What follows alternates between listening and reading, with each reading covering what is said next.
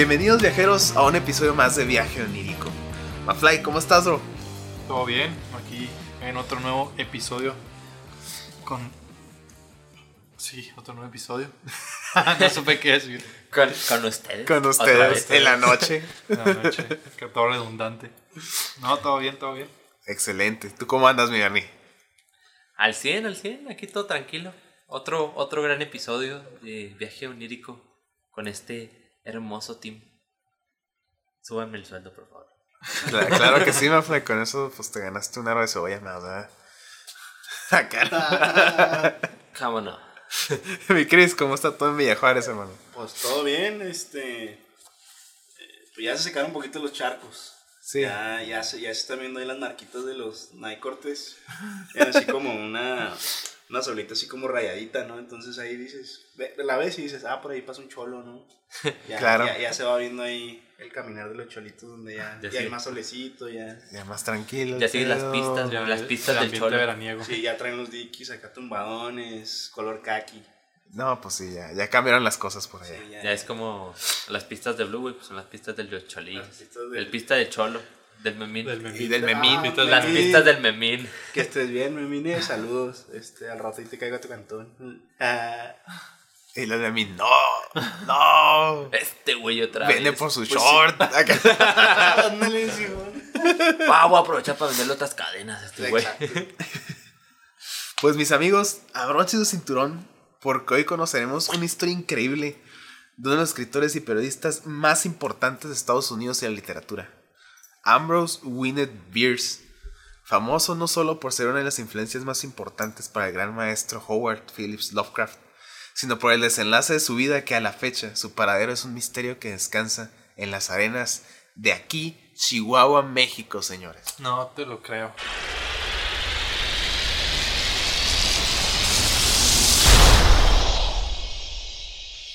No manches, y ese güey que andaba haciendo en estos lares. Aquí ni voltea a Dios, güey. Apenas que porque está lloviendo. Apenas. Sí. Ahorita dijo, ah, estos güeyes están muy secos, ¿verdad? Eh, sí, todavía el memín, ¿verdad? Ahí va de madras, un diluvio. Otra vez, no, gracias. Ambrose Bierce nació en Ohio, Estados Unidos, el 24 de junio de 1842. Fue el décimo de 13 hijos. Décimo de 13. Sí, güey. Sus padres. Ya en ese entonces salían caminando, güey. Sí, Ya ya. era, nace- era el hijo que no les importa, ¿sabes? Sí, "Ah, es el décimo, el primero y el último. Y ya. Y ya. Las demás, quién sabe Son- quiénes son. Los demás. ¿Eres mi hijo? No sabía, güey. Yo pensé que eras el amiguito del otro güey. Pensé que eran Pensé vecinitos. que hace el vecino, güey. Pensé que eras el vecinito, carnal, no mames. ¿A poco comes aquí? Vives aquí. Ok, verga. Verga, sí es mi hijo.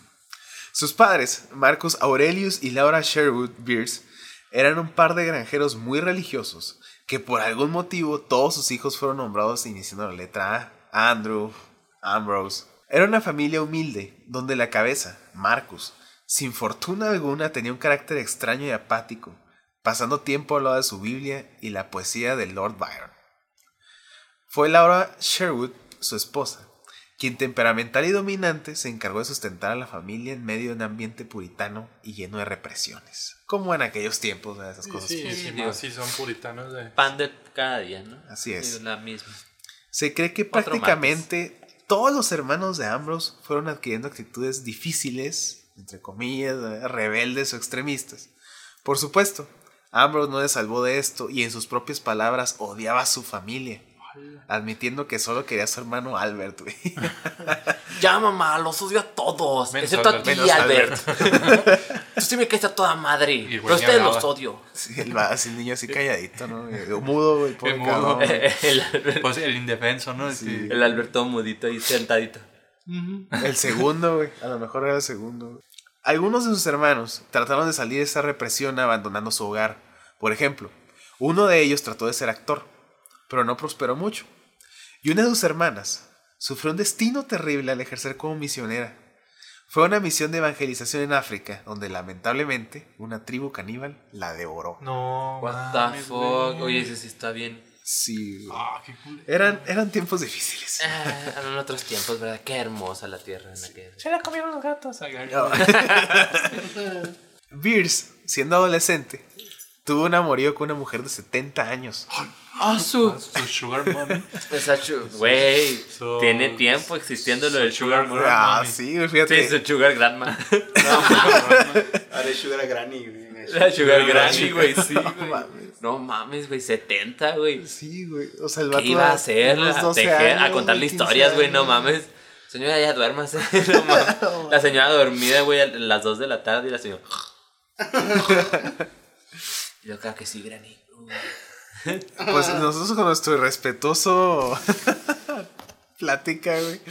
Beers, en nuestra respeto y admiración, dijo en algún momento de su vida, güey, que esta mujer era culta y muy atractiva. Sabe leer, no ¿Pero mames. en qué año? ¿De qué está hablando? ¿De qué está hablando, señor? Posteriormente, en 1859, Beers ingresó a la Escuela Militar de Kentucky, donde su carrera militar se detuvo, ya que supuestamente sucedió un accidente que incendió el establecimiento donde él estaba. Algunos expertos sugieren que lo hizo él mismo, mas no está comprobado. ¿Qué lo haría? Pues. Porque los odio Porque a todos, los excepto odia- a ti, Alberto. a su familia y a todos a lo mejor. Tal vez no le gustaba tanto que el Kentucky. Él era A más de. Popeyes o algo así. del Popeye, del pollo. Simón. O pollo feliz, ¿por qué no? ¿Por qué no, verdad? Un poquito menos, menos empanizado, un poquito más. Más, pues, Más asadito. fit, entre Más comillas, pisadito. medio así. Sí. Aún así, en 1861, al comienzo de la Guerra Civil estadounidense, Beers se unió al noveno régimen de, volu- régimen de voluntarios de infantería de Indiana. Participó como topógrafo para generales como William Hazen y Well. Peleó en la batalla de Shiloh, el asedio de Corinth, la batalla de Stone River, la campaña de Tullahoma, las batallas de Chickamauga y Chattanooga. No Combat- Pinche Game of Thrones ese güey. Sí, güey, combatió, combatió en Rocky Face Ridge, Resaca y Kennesaw Mountain, donde fue herido de gravedad En Winterfell se te olvidó. en Winterfell, Simón. Ah, y también aquí viene Minas Tirith y Cursant. Pero en 1864 volvió a las armas de la batalla de Franklin, donde fue ascendido a capitán. Era todo un macho, güey. Andaba con una señora de 70 y luego andaba Y luego se metió a los putazos, güey. Llegó Ya, a Granny, capitán. voy a ir a defender las tierras. Claro que sí, mijito. ¿Quién eres tú? Mijo, vaya y, y denles a todas. Claro, claro que sí, Granny, lo haré por ti. Espérame, volveré. La viejita se murió el día siguiente, no mames, tienes 70, No güey. mames, güey. Pues después en la batalla de Nashville, realidad, güey. Sí. fue ascendido de nuevo a licenciado y para enero de 1865. Ambrose Bierce, sí, güey, yo también como le dije, De licenciado. capitán sigue licenciado, güey. Dije, esa madre no, No existe, güey. Dije, es una mala traducción de lieutenant o algo así. Y no, güey, es un rango militar que se manejaba, güey. ¿Licenciado? Neta, De licenciado. capitán brincabas a licenciado, güey. Tenías más poder este, de autoridad. Ese Mili. Ahora no, ahora no. Ahora, ahora como licenciado, este, pues estás en el desempleo. Ah, todos mis compatriotas por allá. ¿Qué pasó, Lick? ¿Cómo andamos, licenciado? No, claro, ese mi licenciado. Ya sacó las copias, Lick. El de las copias, güey. No Mal mames. pedo, güey. Lo peor de todo es que sí es verdad, güey. Triste, pero cierto, güey. Pero lo bueno es que este cuate para enero de 1865, güey. Ambrose Bierce ya figuraba como comandante mayor, güey. No, pues sí estaba perro el vato. O sea, el güey sabía lo que estaba haciendo. Fíjate, güey, de lo claro que 1861 a 1865 ya ascendió a comandante, güey. O sea, ¿En empezó como años? soldadito raso, güey, llegó acá. O sea, el güey era voluntario, mamón. Se aventó en el cuerpo de voluntarios y terminó siendo comandante. Así Ni es, en, güey. Perra ni en el multiplayer del Halo te la avientas así. No, güey. No, no, no, no avanzas tan rápido, güey. Este güey hackeó el sistema. Sí, güey, se fue a madre. bugs. Son bugs. Al acabar la guerra, Llegó heredero, ¿no? Estás en grado legendario, A noble, carnal. acá noble, acá. el último rango. No, eh, no, que no era este For Honor, güey, el último rango, en el Rich. No, era, era noble, ¿no? No. Un Nova, un noble, algo así. No, pues, el chiste es que la torna verga. Al acabar la guerra, vivió un tiempo en Alabama, para luego unirse en 1866 con el general Hazen, que se acuerdan fue con el que trabajó de topógrafo, güey, quien estaba participando en expediciones a los territorios de los indios. Gracias a esta expedición, Beers continuó interesado en la milicia y mandó una solicitud para formar parte del ejército regular. Recordemos que al acabar la guerra civil llamaron ejército regular a la milicia oficial de Estados Unidos. Entonces era un, era un regimiento nuevo. Ah, o sea. Entonces, ¿de qué era comandante este cuate? Era de, la, de los voluntarios de infantería. De sus sueños. Ah. Ah, no sé. To- Yo todo, soy- todo pasó en su Yo soy mente. comandante de mis cuates en la peda. Sí, güey. O sea, el Todos vato, unos guerreros. el vato participa como voluntario, güey. Y asciende en esa milicia. Pero esa milicia no se vuelve oficial hasta que se acaba la guerra civil. Ah, y este sí, cuate ya, ya no estaba en sentido. batalla, güey. Pero terminó como comandante mayor. O sea, ese fue su rango, güey. Ok. A finales de 1866 fue aceptado en la milicia, güey. Ya en esta milicia oficial. Pero no con el grado que tenía de acabar la guerra, güey. Sino, que le ofrecieron el segundo teniente. Razón por la cual declinó y renunció a la vida en la milicia. güey. Dijo, no, carnal, yo vengo de acá, padrote, tú no me vas a andar diciendo qué hacer, pues, perro. pues, es que entonces. Luego, pues vete. Ah, ok. Es que entonces terminó muy arriba, güey, cuando Pues estaba comandante, en- no mames, como comandante, güey. Y luego que te digan, no, ahora vas a ser los que le meten los putados otra vez, güey. Nah, chingado. Ya pasé por ahí. No, thank you. Hasta parece el empleo en México esto. De que, ah, eras jefe en tu otro empleado. Bueno, aquí, en tu otro empleado, qué pendejo. En tu otro empleo. Ah, Aquí está el trapeador. Gracias. Aquí, aquí, está el trapeador. aquí vas a iniciar desde abajo. A ver si es cierto que vales como dijiste. Ah, sí, güey. Pinche prueba más pendeja de Sí. intendente no te. No, güey, no mames. Sí, este, yo sé que era CEO en tu otro trabajo. Pero aquí hacemos las cosas aquí está diferentes. El trapeador, joven. Aquí está el trapeador, empiece desde abajo, señor. Sí, mire, ese niño ya se vomitó, mire. Oh. Saca a los niños de los jueguitos, por favor. Dices que vamos a cerrar. Gracias a esto, es que Beers se da a conocer como periodista en San Francisco. Y para 1868 se convierte en el director de New Letters. The fuck? Y en 1871 Sí, se casó con Mary Allen y tuvo tres hijos. Este güey es una pistola, no Güey, mames. llegó lejos. Ese güey a donde iba Donde decía, llegó, aquí güey, soy el patrón, güey. ¿Cómo la ves? Lamentablemente, Uh, Fueron- no todo era tan bueno, güey. sí, güey. Este, pues sus tres hijos, güey, murieron antes que él, güey. No mames. Ah, qué triste. Y para güey. 1904 se divorció de Mary. Pero las causas de la muerte de los niños. Pues a uno que tuvo neumonía, güey, otro que le agarraron a putazos, güey, y otro por alcohólico.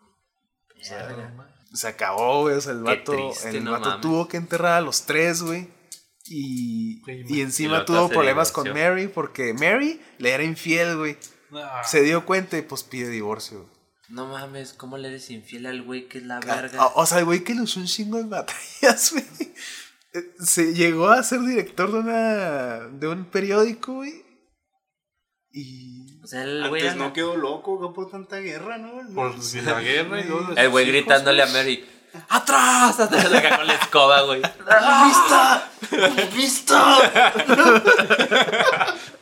Güey, imagínate qué, qué, qué traumante, güey, tener que enterrar a tus pinches, a tus tres hijos, Güey, güey. qué horrible, no Ponle que mames. uno, bueno, es triste, güey, pero tres, güey. A los, tres o sea, los güey. únicos hijos que tienes y a los tres te los aventaste, güey. No mames, sí está bien triste, güey. más todo lo que, o sea, digo, pues lo vemos como héroe porque el vato subió bien cabrón en la milicia, güey. Pero también, o sea, imagínate la- las cargas emocionales que carga desde la guerra, güey. Sí, Ajá. Y todavía terminar con su vida personal, güey. Así, güey. No mames, güey, o sea, todo lo que vivió en batalla, güey, y luego todo lo que tuvo que luchar y escalar, güey, para llegar al grado que tuvo y luego perder a los hijos, perder a la esposa y como, verga, o sea, todo lo que me esforcé y lo que me importaba más es lo que se fue. Exacto. Ese Sí, carrusel de güey. emociones se fue acá. En picada, güey. Sí, Como las acciones de, de las criptomonedas, carnal, así. Como la moneda mexicana, güey. También. Pues no es de extrañarse que con semejantes vivencias, un hombre como Beers, que encontró como sustento de vida la escritura, todas sus vivencias y experiencia le ayudaron a posicionarse como un escritor de renombre conocido por el pesimismo y el humor cáustico, plasmado en su obra. Beers es considerado el heredero literario de compatriotas como el famoso Edgar Allan Poe, Nathaniel Hawthorne y Herman Melville. Sus cuentos de terror le dieron su reconocimiento al lado de los grandes maestros como Edgar Allan Poe, Howard Phillips Lovecraft y Maupassant.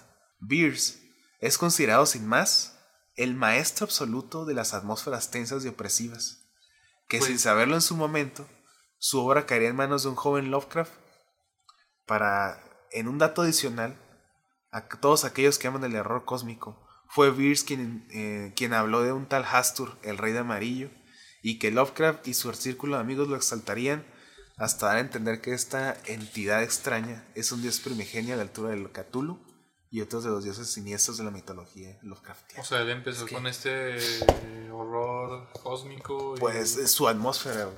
o sea, la, la atmósfera de que, que Lúgubre plasmaba y él, güey. tensa y. Pues que Pues imagínate, que, güey. ajá, o sea, después de lo que vivió, Vivir todas ¿cómo las no- guerras, güey, y luego, pinche, ¿Cómo no plasmarlo en algo? La ¿sabes? depresión del, de perder a sus chavitos. Y, o sea, Sí. pues claro que el güey se malviajó y empezó con.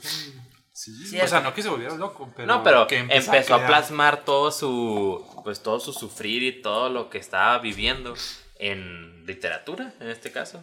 Sí. O sea, pero, pues, o sea, entiendes, dices, no mames, pues de ahí salió. Claro cabe, cabe exaltar, ¿verdad? Que el vato era, era un gran periodista. O sea, al grado de llegar como a dirigir una, un periódico. Un periódico, sí, ¿no? No Este, entre otros que haya participado. Y aparte de la literatura, aunque se le encasilla en el terror, el vato tiene muchos escritos de todo tipo. güey. Pero no deja de lado el humor pesimista, güey, la sátira, güey. O sea, estos, estos aspectos que te dejan, pues, por la marca de la guerra y sus vivencias. güey. Sí, o sea, él de cierta forma transformó su locura en algo menos dañino, ¿no? Sí, o sea, porque mucha gente pues termina loco y literal ahí andan de se que desborda y Ajá, Sí, se con desborda el- sí. episodios acá de ataques de pánico y cosas por el estilo. Y este cuate lo fue, hasta en eso fue chingón el cabrón, o sea, lo fue llevando lo vomitó, algo. güey. Ajá, Sí, lo vomitó. el- el vato Él lo plasmó en algo, en lectura y pegó. O sea, hasta en eso, el cabrón. Fíjate, güey. Hasta al- en, la- en el sufrimiento lo hizo chido. Al, al grado de. O sea, de meterse en, en la mente de Lovecraft, güey, para hacer todo este pinche universo extraño, güey. Está cabrón. Ese Sí. Ya con esta gran premisa de lo siniestro y lo interesante, Beers desapareció en 1913 o 1914, la fecha no está segura, en México, güey. Beers tenía 71 años cuando envió una carta a su sobrina donde decía: Hasta pronto. Si escuchas que fui atado a un muro de piedra mexicana y fue ejecutado a tiros, por favor, quiero que sepas que esa es una muy buena forma de morir en esta vida. Supera la vejez, la enfermedad o caerse de las escaleras. Ser un gringo en México, eso es eutanasia. O sea, ya. Oh, güey, qué fuerte frase, güey. Ser un gringo en México, México. es el- y ver cómo los papeles se voltearon ahora. Pues de yo creo de, cierta la- de forma. ambos lados, ¿no? Sí, es algo de cierta forma entre, com- entre comillas recíproco, porque siento que al final del día, ahorita actualmente el gobierno este gringo sí protege a los gringos que están acá, pero el gobierno mexa no hace nada por los mexas No, que están allá. Ah, ¿Qué? ¿De dónde viene, de dónde viene ese. la palabra gringo? Ah, pues hay una hay un relato, pero no sé si sea real de que cuando vinieron que hubo cuando estaban los gringos acá que tuvieron la intervención que nos quitaron parte que se quitó parte del territorio y tuvo ese show, creo que los uniformes también eran verdes. Y creo que lo único que les pudieron decir era en inglés, o sea, para comunicarse era de que green go. O sea, como de que devuélvete, como de ustedes los de verde, regresen. Pero no sé si sea algo real. Suena muy fantasioso y como que muy bonito, muy poético. Pero pues Green está como go. esa leyenda. Ajá, de que, "Ey, ustedes los de verde, váyanse, es green, go. Pues sí tiene sentido. Tiene un poco de sentido, palabras, pero quién sabe. Pero, porque ha pasado con muchos, con muchas palabras. Por ejemplo, como el que Ajá. Es beef stick. Ajá, o también con lo, cuando las intervenciones francesas, lo del mariachi, lo de, o sea, viene de, creo que algo había visto que era de una palabra francesa y lo la fueron, este, modificando. Como, como tropicalizando. Ajá, la fueron tropicalizando a algo, no me acuerdo exactamente si era mariachi, pero creo que casi, casi creo que sí era. Está bien interesante porque el Mexa siempre hace eso. sí, no, no saca tan errada, fíjate. Este, dice que, que, o sea, la palabra la sitúan en, en el origen en la guerra entre mexicanos y estadounidenses. Los primeros gritaban a los segundos, Green, go home. Ah, ok. Ajá. Alusión, alusión al color del uniforme de los soldados enemigos. Sí, es que sí, es sí, que sí, Green sí, Go. se, se había escuchado eso, pero la verdad es que no estaba muy seguro que fuera algo real porque suena como muy poético, como muy de caricatura. Sí, que gringo home. Y Sí, sobre pero- todo porque ahora- cuando fue la batalla contra los gringos, pues uno ahorita interpreta el uniforme militar como verde. Pero en aquellas épocas eran uniformes bien coloridos y con madres doradas y la chingada y se forman. Y cuando nos quitaron, el- cuando se les dio el territorio, pues todas tenían ese tipo de uniformes acá como que azules y rojos y cosas por el estilo. Entonces como que no me hace tal vez tanto match eso de que fueran verdes, pero pues probablemente sí lo eran. Sí, O sea, a lo mejor sí. no estoy nada seguro. Pero ahí está la prueba. Sí. Ujú. Eh, Excelente. está interesante. está Hay muchas chido, palabras güey. así.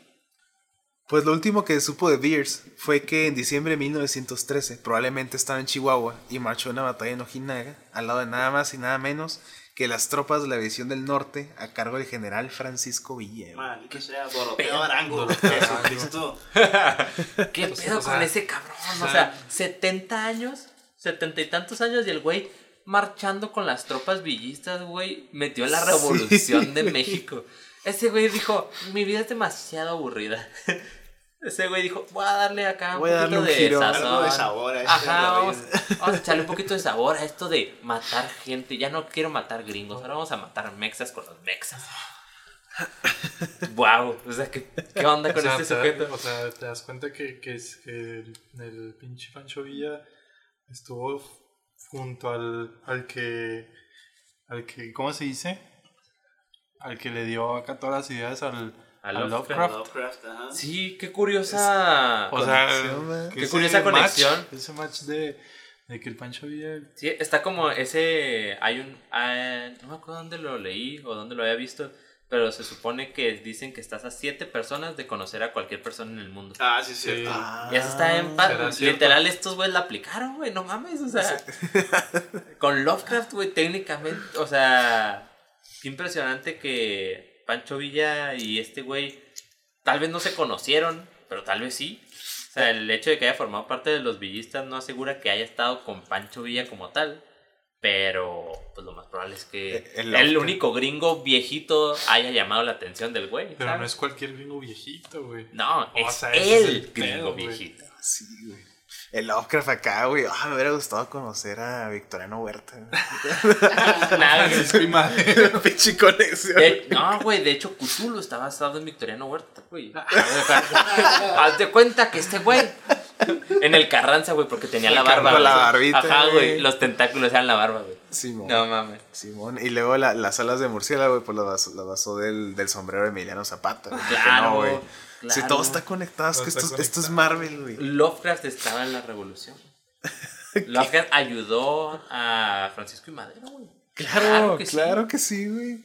¿Por qué no? Y también llegó Iron Man, güey. Acuérdate, ahí andaban. Capitán América, güey. Ah, pues el capitán. Secret Capitán acá, ¿no? Secret Wars. No, la, la nueva serie de Netflix. Digo, de. Ah, perdón, de Disney Plus. Cancelado vez. güey. Cancelado, cancelado. Y ayudó a Juan Gabriel a salir de la cárcel, güey. Claro. A fingir su muerte. Ah, güey. y la- Pinches mamá. Es que ahí sigue vivo, güey. No más que no sí. quiere salir. Sigue cantando el Noa Noa. No me No. Ah, en, no. ah, en Bellas Artes, no en el eco. Ah, eso me da miedo, güey. Si te asustas, güey. ah, o sea, al, al inicio te, te destacarías de pedo en la mañana, güey. Pero imagínate escucharlo en la noche. ¿Te, imagi- te imaginas que se asoma así como la foto que tiene asomándose acá? Ah, en el. En el En en una palmera. Una ¿sí? palmera. No, gracias. No. tengo no. esqueleto administrador. O sea, en estas fechas más o menos es cuando Victoriano Huerta hace su desmadre, ¿no? En 1913, en diciembre. Pues según yo, en 1910 de- este, estalla la Revolución Sí, Mexicana. Pero la verdad es que desconozco este, las fechas en las que ya estalla, se va por. Bueno, destierran a Porfirio, se va a Francia. Madero toma la presidencia, se hace un desmadre porque todo el mundo quiere la silla y luego nadie la quiere. Es un juego de tronos, literal, pero mexa. Literal. Sí, según yo, el que se. eh, o sea, en estos momentos está Victoriano Huerta en ese pedo. Según yo, Victoriano Huerta, aquí, bueno, es que Victoriano Huerta traiciona a Madero Ah, y Ah, lo hace matan. que, hace- ajá, los traiciona y matan a Justamente, Madero y a Pino Suárez. en, en la entrada trasera de, de la cárcel, ¿cómo se llama esta pinche cárcel muy famosa, güey? Donde estaba Juan Gabriel. Sí, la, hijo, Eli termina con algo de él, es una, güey, no mames. Iba a Ay, decir ¿cómo se llama Bucareli, esa, pero no, esto no tiene que ver. El Bombay. El Dickens. Para que los que no saben qué es el Dickens, el Bombay, amigos, son unos, unos clubs de table dance aquí en la ciudad. Ay, ¿Cómo se llama esa cárcel, güey?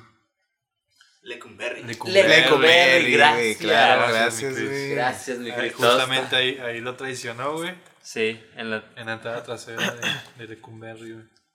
Qué mal pedo. Sí, y ahí aprovechó Victoriano. Creo que en ese momento Victoriano creo que no podía tomar la presidencia y hicieron que otro güey tomara la presidencia porque mataron a, a Madero y a Pino Suárez, que era el vicepresidente, el suplente, pues. Simón.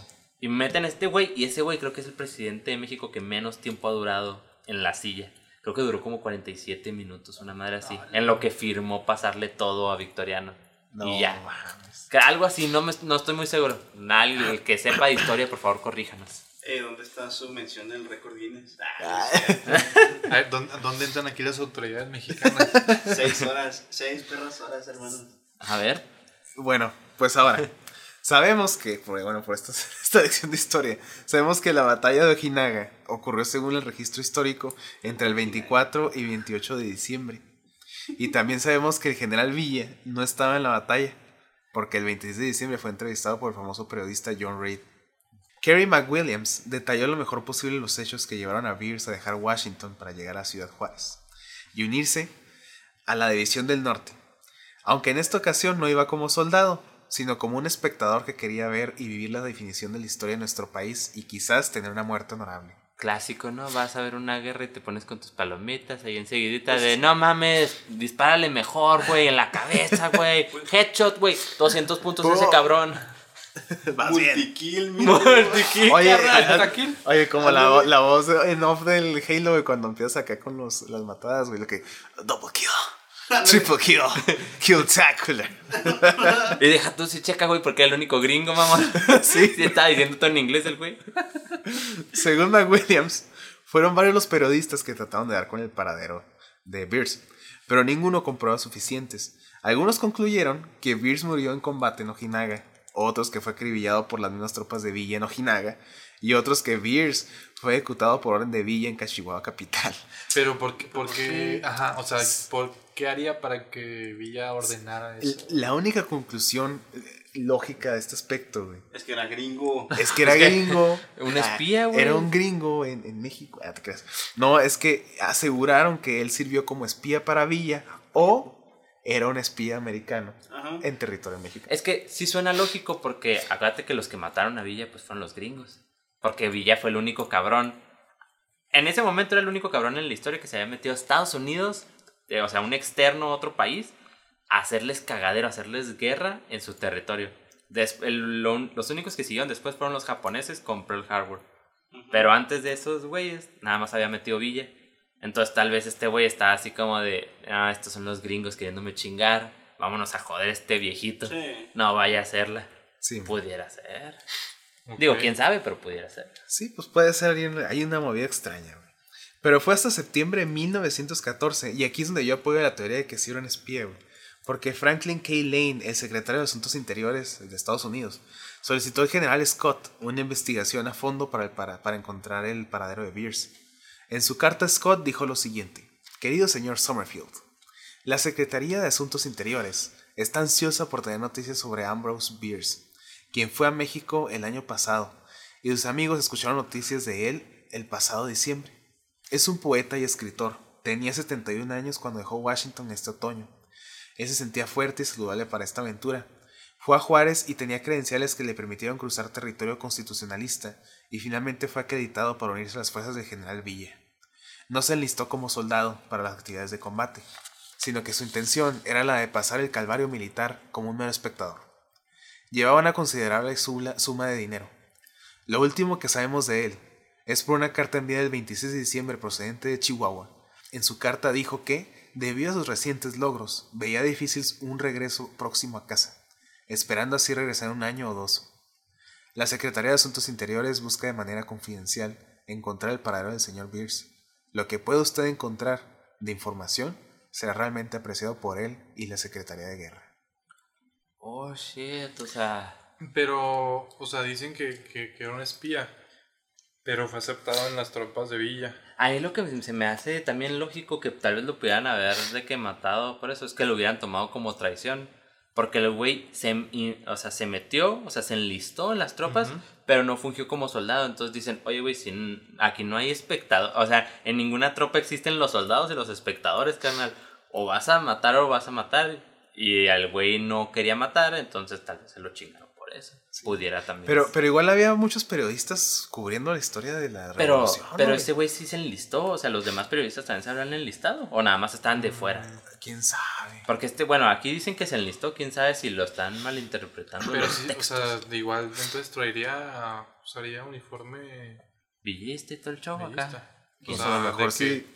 De O sea, a lo batalla. mejor sí estaba acompañando a los cuates y tenía que ir con uniforme, ¿no? ¿Por qué no? Porque sí dices que había muchos periodistas ahí viendo todo el rollo, ¿por qué no se puso con ellos? O sea, es como que ahí el... La, Sí, la como pa- es que la parte extraña. La paridad que dices, extraña. "Mm, está raro, o sea, si nada más querías ver, pues podías ver igual junto con las cámaras, o sea, ¿por qué no? O sea, si quieres ser ese loco excéntrico que quiere estar en la batalla, A lo mejor por Tan- adrenalina y como... ta- como ajá, y todo lo que todo traía de- vivió, quería sí, como que estar más de cerca. Sí, pues él, él le tocó pelear en su revolución y ahora está peleando en la nuestra. Entonces el güey tal vez dijo, no, todavía estoy joven para estas madres. Todavía Vámonos puedo, aquí". todavía Todavía puedo. puedo. Todo antes esto era monte. Summerfield. Cualquier otro dicho tiene el, ese El meme, güey. que no, se apareció un perro con ojos rojos y este, le menté la madre. Ah, eso, güey. Le menté la madre, güey. al pinche fantasma, güey, sí. Ese no lo había visto. Summerfield frente al perro negro. Ah, te creas, no, no. Summerfield, frente a esta solicitud, viajó a Chihuahua en búsqueda de alguien que conociera a Beers y descubrió, gracias a un fotógrafo, que Beers durmió en el mismo hotel que él en diciembre de 1913. Y al parecer, Beers mantuvo correspondencia con su secretaria, lo que llevó a Summerfield a interrogar a la señorita Letcher, que era la secretaria de este güey, quien confesó haber quemado las cartas por solicitud de alguien que no pudo mencionar. Algo extraño. Ah, su- ya suena más espías. Sí. Sin embargo, guardó registro de su paradero en un cuaderno. Convenientemente. Vaya, vaya. El registro de cartas comienza en Washington el 2 de octubre de 1913 y termina en Chihuahua el 16 de diciembre, donde a manera de resumen, Letcher describió que Beers admiraba a la milicia mexicana, declarando lo siguiente en su última carta. El día de mañana viajaré a Ojinaga. Los mexicanos pelean como el diablo. Aunque no son soldados bien entrenados, su manera de disparar sin apuntar los hace enemigos realmente eficientes e inesperados, güey. Que- es que los güeyes, como no saben, no sabes tampoco qué esperar. Los, los de PC contra los de consola, güey. Oh, cabrón. Es que esos güeyes no tienen estrategias, güey. Entonces, esos güeyes se lanzan a lo pendejo como toros, güey. Entonces, pues no sabes a quién. No saben rushear esos vatos. Ay. Güey. Se me hace bien curioso ese pedo, güey, porque uno pensaría que a lo mejor pues el ejército tenía algo de organización, güey, porque Ah, Villa tenía muchas victorias, güey. Tenían Pero a lo mejor por- era eso, güey. Tenían victorias porque. en- ¡Ah, la verga! Eran un Imagínate, chingo, güey. Mira un montón de cabrones disparando lo loco, güey, pues te vas a la... Algo le tenían que dar, güey. Tú también corres, güey. Sí, güey. Esos cabrones tenían de ¡Están que. locos! Tenían récord de baja de que no mames, le di a uno, güey. En el pie, pero le di. No mames. Ese güey, denle una medalla. Ese es el mejor francotirador que tenemos. Será ascendido, güey. Será ascendido comandante Oye, directo de las fuerzas los especiales. francotiradores antes eran acá de Jefe de 50 artillería. metros de, la, de lejos, ¿no? Acá bien. ya sé, güey. Sí, güey, Dos pedorritos y luego en lugar de, pues no tenían mira, el güey así nada. Enfocando en el ojo bueno, güey. Él se lo tallaba primero, Unas, güey. rami- unas ramitas en cruz así. Encima del. Sí, güey. No mames. Ay, no, güey. Pues, bueno, hasta aquí sí, sí, digo, el registro concuerda en que sí llegó Ojinaga y probablemente en Ojinaga murió este cuate. Pero Summerfield llegó más lejos, güey. Encontrando un párroco local llamado Jaime Leonard en Sierra Mojada, Coahuila, güey. Quien habló de ¿Cómo un llama? gringo, Jaime Leonard. Ah, también Era- era, era gringo. un- Era, era un otro espía, güey. Era un, párroco gringo, güey. En Sierra Mojada, Coahuila, güey. Quien habló de un gringo viejo de apellido Beers, que efectivamente encontró su destino por sospecha de espía fusilado por la, por la propia milicia de Villa en enero de 1914. El párroco, como respeto, levantó una lápida en este lugar, dejando así un recordatorio para el mundo, con los vestigios de la imaginación de un hombre que buscó una muerte honorable, dejando para nosotros solo la grandeza de las letras, para meditar en algún viaje onírico. God damn. ¿Eh? Damn, ¿Qué tal? Güey, quién sabe, tal vez el Beer sí era un espía y, en- y él fue el culpable de que mataran a Pancho Villa a los gringos, güey. Tal vez él les dijo dónde iba a pasar y todo el pedo, güey. Antes de que lo mataran, ¿no? Antes de que lo obviamente. mataran. ¿Quién sabe? Que Pancho Villa tiene este viaje programado, güey. Y luego se enteró el Pancho Villa, lo mataron. Eh, luego ya el Pancho Villa se arrancó en su carrito y lo mataron a Téngale, él, güey. Tal vez. Imagínate, güey. O sea, está medio fumado hacer esa suposición, güey. Pero pues, este Pero, cabrón pues, está. Güey, ese cabrón está bien fumado. Todo No, lo puede- que hizo. no se puede quitar dentro de las posibilidades. Ajá, digo. Mientras no se diga que no pasó, está ahí. Está ahí de que. Es una opción. Sí, güey, y de hecho este, esta historia, güey, pues representa uno de los más grandes misterios de, la, de los literarios, o sea, de, de los escritores de literatura, güey. Es Qué un curiosa misterio acá bien conexión. curioso, güey. Con Lovecraft, o sea. O sea, está conectado con Lovecraft, güey. Está conectado con la guerra civil, güey. Un vato con una carrera militar impresionante. Y termina de espectador en, en- En la Revolución Mexicana, güey. Que Y la Secretaría de Asuntos Interiores lo manda a buscar, güey. ¿Qué onda que para los países primermundistas el ver cómo se estaba chingando un país tercermundista era cine, güey? O sea, ellos venían a grabar y. ¡Ay, mira güey". cómo se están partiendo la madre sin saber disparar! o sea, que se, se movió, se movió. La verga. Culetazo. Nomás ves el rifle volando, güey. Lo mataba a alguien porque le caía encima, güey. No falta el que le vea la cámara en un pinche tiro, güey. Ah, perdón, señor. De hecho, no me sorprendería que muchos periodistas hubieran muerto por balas perdidas, güey. No lo dudo, y menos. Si de por sí no sabían disparar, güey. Y luego, imagínate, si de por sí las balas perdidas, este, en, con gente entrenada existen. Imagínate estos cabrones que, Que nomás disparaban a lo loco, A lo pendejo. El- imagínate, güey, el Beers en la primera batalla, güey, acá así corriendo al, al frente y luego un vato acá la agarra, güey. No, no, no, vente a atrás, güey. vente a atrás porque se fue bien cabrón. No, es que aquí no saben pelear, carnal. Pe- aquí no peleamos como los gringos. Aquí es. Te dejas ir como pendejo. Y a los que mates. Toma este rifle. Yo nada más venía por pan. Toma este rifle. Ten un bolillo y este rifle y un frutzi. Más gente con el bolillo. Pinche bolillo todo duro la chinga. Como piedra. Aventando la putada. Abriéndole la cabeza a la raza. ¡Ah! muere perro! Nomás el güey todo lleno de migajón a la chinga. ya, por favor. atorado aquí, güey. El bolillo atorado en la garganta, güey. Todo seco. Ni tu agua. No, ni pedo, así te ahogas, perro. Como el, cómete el pan, güey. Cómetelo, cómetelo, cómetelo. Pinche pancillo, que- Güey. La neta, ese sujeto sí está bastante sorprendente. O sea, su carrera, desde lo militar a lo que hizo periodísticamente, a lo que hizo como escritor. Ese güey está. Tiene mucho material. O sea, ese güey sí tiene algo. O sea, esa sí es una vida bastante Sí, loca. Y la neta, yo estoy esperando la película, güey. De una Se, película. anda- a estar tardando. Pues de- se están tardando. porque está Deberían muy buena la de. historia. Es una muy buena historia, güey, no mames. Pues es un tipo muy. Lo que hacía lo hacía bien. Y, Y luego ser la figura para, para estos tipos que, que escribían acá el. Y luego convenientemente no tenía terror. nadie más de familia, güey. O sea, era él y pues perdió a la esposa, a los hijos. O sea, no había algún hermano o algo así que pudiera relatar o que... O cómo nos dimos... Nos No, llegó pues, hasta Pues ahí. dice a- a- había a sobrinos, sobrina. La, a la sobrina. A lo mejor era la, era la hija de este, de... ¿Cómo se llamaba el hermano, güey? Oh, no. El hermano que quería. Ah, Albert. Albert. Es que a todos los odio. Menos, Menos a ti. Albert. Y a tu sobrina. bueno, a tu hija. Porque es mi sobrina. Sí, eso. Eso dije. Claro que sí. Pues bueno, chicos, hasta aquí el episodio de hoy. Este, espero que le hayan disfrutado mucho. Eh, redes sociales, Bernie. Ok, me di cuenta que todos estos últimos episodios los estoy mandando pésimamente a mis redes sociales. No, estoy como Bernardo Franco DLV en todas las redes sociales. Ahora Para- sí. Ahora sí. De la verga. Sí, ahora estuvo de la verga todas las veces que los mandé a la chingada, pero es de la vacuna. Vacúnense. O sea, no es de la vacuna la chingada, pero vacúnense. Sí, va con ese chicos. Y pues no subo tanto este contenido, pero pues voy a estar, o sea, voy a intentar estar un poco más activo ahí y pues vamos a estar más activos en todas nuestras páginas de viaje onírico. Excelente. Este, Chris. Este, Facebook como Chris Sánchez, ¿verdad? Same picture, señores. Este, buenos momazos, ahí si los quieren ver, ¿verdad? Y eh, Instagram como Christopher Sánchez Mejía, todo en minúscula y todo corrido. Este, ahí estamos, bandita. Eso. Huevo. McFly.